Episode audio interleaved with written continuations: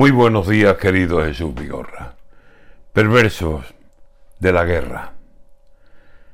Son seis días de pasión y muerte y enterramiento, y después resurrección.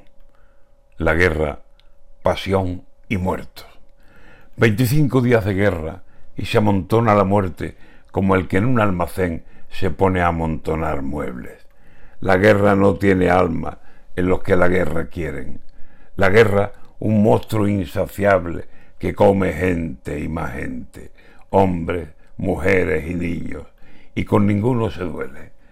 Diez mil civiles han muerto en Mariupol y parece que diez mil personas son como un montón de papeles.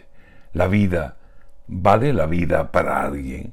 Le merece la pena a alguien mirar los ojos de un inocente y no apretar el gatillo y luego a la paz volverse pasión, agonía, burla y muerte, muerte y más muerte. Por nuestras calles miramos la pasión como otras veces y aunque nos duele, sabemos que tres días después del viernes vendrá la resurrección. Pero toda guerra tiene pasión, agonía, sangre y muerte, muerte y más muerte.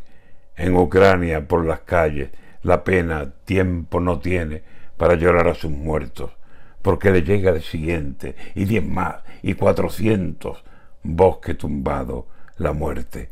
¿Cuándo acabará, Señor, esta locura que llueve balas, bombas y misiles para inundarnos de muerte? El hombre se ha vuelto fiera y despedaza a su especie. Guerra, guerra, guerra, guerra. Muerte, muerte, muerte y muerte.